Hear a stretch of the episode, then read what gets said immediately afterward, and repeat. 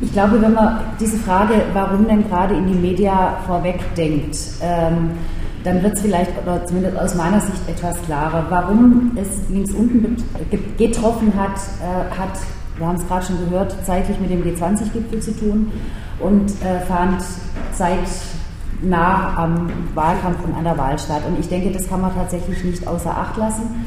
Ich meine, dass da wohl mit berücksichtigt werden muss, dass ganz offensichtlich das Innenministerium den Eindruck hatte, äh, jetzt ein bisschen den harten Hund äh, raushängen lassen zu müssen. Die Öffentlichkeit war ziemlich alarmiert nach G20, da ging es hoch und runter in der Diskussion und da konnte man so richtig schön äh, auf den Putz hauen, um es etwas plastisch zu formulieren. Ähm, das wird auch sehr deutlich anhand der Unterlagen, die wir haben, ähm, dass tatsächlich alles im Nach also da, da, war nichts lang vorbereitet, sondern wirklich dann alles so im Zeitraum August, nachdem der G20-Gipfel rum war, ähm, hat sich das Innenministerium hingesetzt und hat diese ganzen Sachen zusammengeschrieben. So.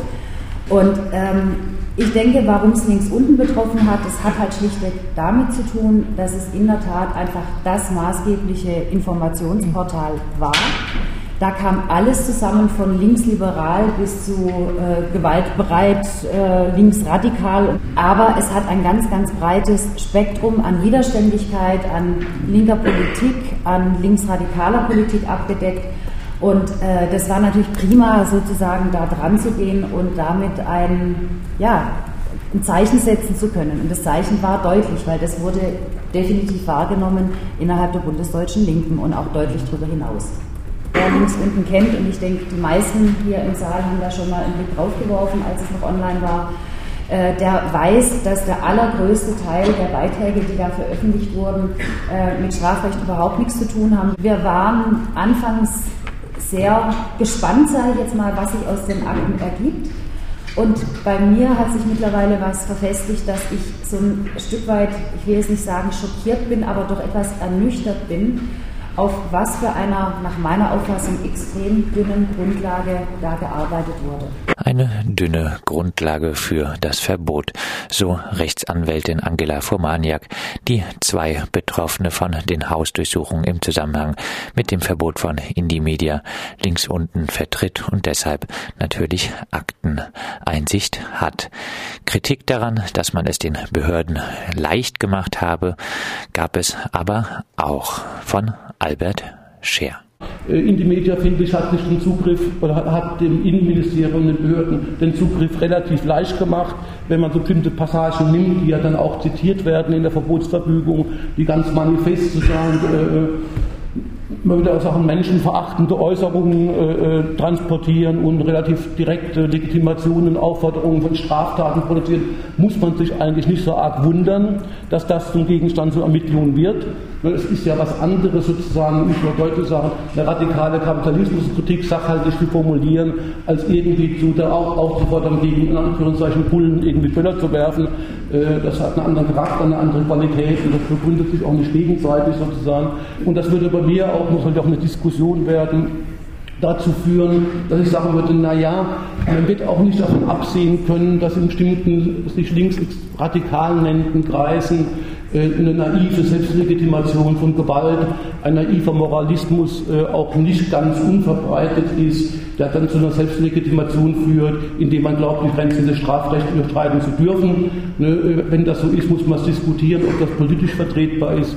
Man muss sich auch dann diskutieren, ob man dann die sich selbst erlauben kann, die Grenzen des Strafrechts zu überschreiten, ob man sich erlauben kann, finde, naja, kategorialen Tunordnungen vorzunehmen, die man ansonsten ablehnen würde, also über Menschen sozusagen in bestimmten Arten und Weisen zu reden. Da finde ich, da ist auch ein ganzes Stück Selbstkritik angebracht, sowohl auf der substanziellen Ebene äh, äh als äh, auch auf einer Ebene sozusagen, äh, welche taktischen, politisch-taktischen Fehler begeht man denn eigentlich, wenn man so die Tür aufmacht, um sich quasi in, die, in so eine andere Strategie zu begeben. Auch Christian Rath gab sich nicht überrascht vom Verbot von Indie Media links unten. Also die Frage war ja nicht, äh, wird Indie Media irgendwann verboten, sondern wann wird Indie Media irgendwann verboten. Also so, dass das so lange gegangen ist, haben vielleicht die Macher selber nicht äh, geglaubt. Äh, die Verbotsgründe, die hier genannt werden, sind ja, wenn man es rechtlich nimmt, äh, ziemlich überzeugend. Und wenn man äh, anschaut, wie die Entstehung von Indie-Media links unten war, was ja in gewisser Weise eine Spaltung war von Indie-Media. Und irgendwann ist Indie-Media links unten, weil da eben die ganzen illegalen Inhalte waren so groß gewesen, dass also das andere Indie-Media nicht mehr so eine große Rolle gespielt hat. Aber es gibt es heute noch. Und so ein bisschen habe ich den Eindruck, dass es halt irgendwie äh, geil war. Da waren illegale Inhalte und äh, deswegen war da irgendwie viel mehr Traffic und deswegen ist er auch immer mehr hingelagert worden. Aber die Sicherheitsbehörden, die fanden es halt auch irgendwie offensichtlich spannend. Ja, also so, da hatten sie plötzlich alles mussten morgens immer nur auf Indie-Media links unten gucken und hatten auf einen Schlag alle Bekennerschreiben, alle linksradikalen Diskussionen und deswegen ist es halt auch ein paar Jahre lang gegangen. Also so, die hätten das natürlich schon auch 2010, 2011, 2013 so bieten können, aber sie waren auch überhaupt nicht darauf vorbereitet. Die fanden es ja einfach gut so für sie, sie fanden es praktisch.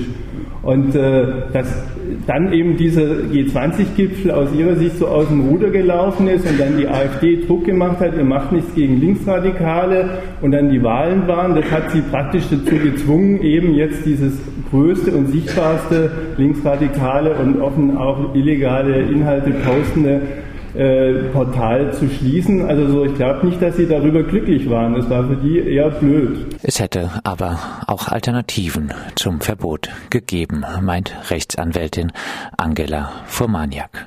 Wenn man jetzt tatsächlich davon ausgeht, dass eben einzelne strafbare Inhalte auf dieser Seite gepostet waren, dann stellt sich die Frage, warum es nicht andere Möglichkeiten gegeben hat, äh, zu sagen, ähm, man wendet sich an die Betreiber der Webseite und macht erstmal klar, dass einzelne Inhalte verschwinden mhm. müssen, ne, mhm. bevor man sofort genau. das, ganze, äh, das ganze Ding verbietet und platt macht. Monika Stein von der Grünen Alternativen schildert ihre Sicht der Dinge, als sie vom links unten in die Media Verbot gehört hat.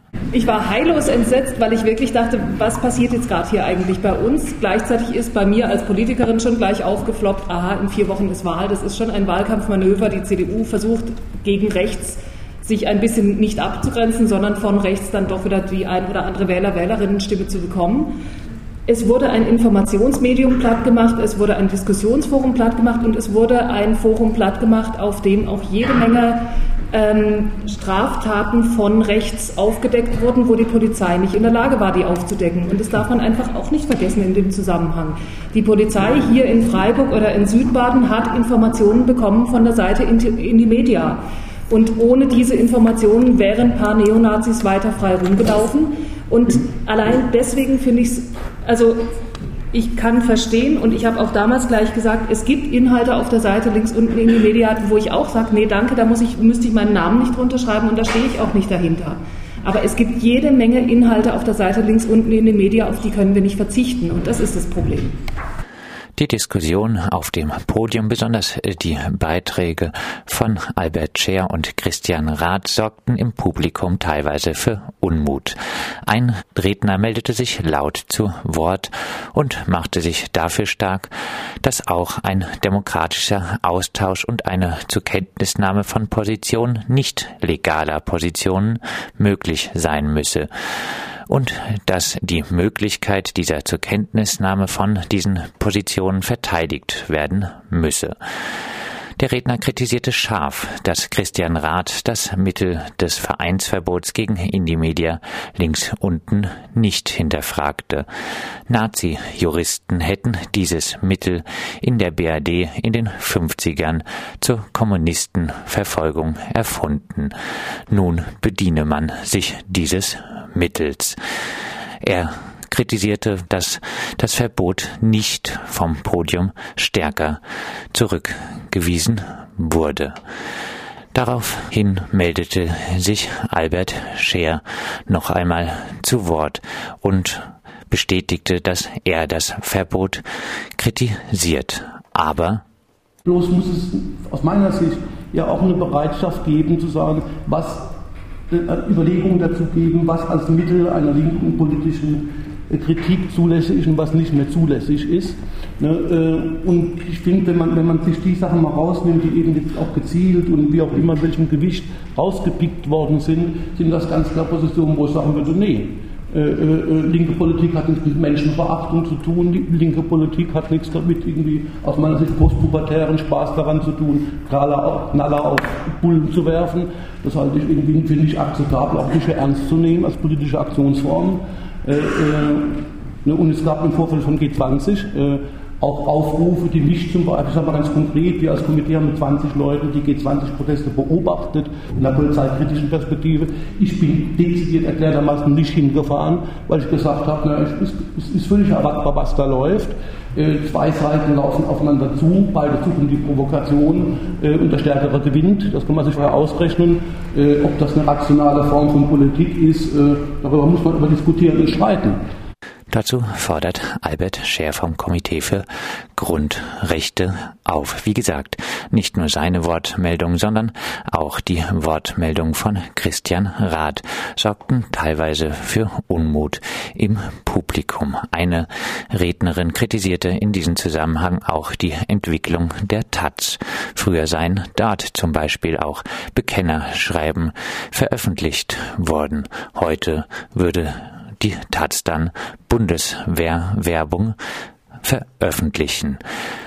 Die Rednerin machte auch darauf aufmerksam, dass es anders als von Christian Rath dargestellt durchaus autoritärere Tendenzen gibt in Deutschland und machte juristisch auch auf die Verschärfung des Widerstandsparagraphen aufmerksam, der jetzt beinhaltet, dass sogar das Einhaken bei Sitzblockaden ausreicht, um ins Gefängnis zu kommen bekommen.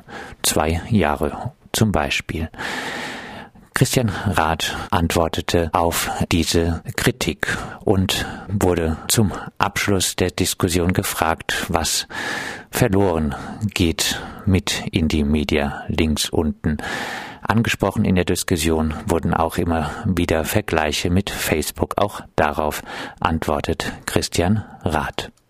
Ich glaube, für die linke Debatte also ist nicht so viel äh, verloren, wie, äh, wie man sich hier versucht einzureden. Also so ähm, und zu Facebook, also der entscheidende Unterschied ist, Facebook steht eben nicht hin und sagt, wir haben das Alleinstellungsmerkmal, dass man bei uns strafbare Sachen posten kann, sondern sie sagen natürlich immer, wir kümmern uns drum und tun es dann nicht. Ne? Also das ist eben ein gewisser Unterschied. Und zum Abschluss hören wir noch einmal Monika Stein.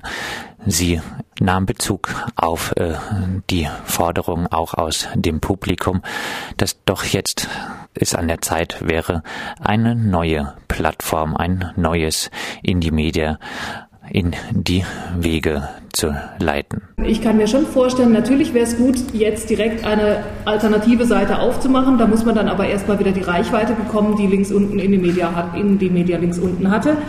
Ähm, und ich glaube, man unterschätzt manchmal so ein bisschen, wenn man nicht selber sowas schon mal am Hacken hatte, was ein Verfahren, was die Polizei gegen einen eingeleitet hat, an Kräften bindet. Also von daher denke ich, wir dürfen nicht unterschätzen, die Leute, die jetzt im Verfahren drin sind, gegen die ermittelt wird, die haben ziemlich was am Hacken, nicht nur finanziell, sondern einfach auch kräftemäßig. Und das einfach nur irgendwie zu sagen, na ja, das wird jetzt dann einfach mal vor Gericht gehen und wahrscheinlich werden sie gewinnen, wenn alles gut läuft.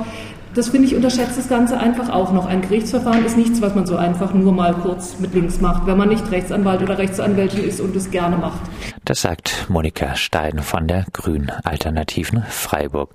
Und soweit unser Bericht zur gestrigen Veranstaltung um das Verbot von Indie Media links unten. Wie gesagt, das Publikum war mehrmals relativ unzufrieden mit Beiträgen vom Podium und es gab auch Unmutsäußerungen darüber, dass teilweise Vergleiche gezogen wurden vom Verbot von Indie Media links unten zum Verbot von Plattformen wie Alter Media oder Tiasi.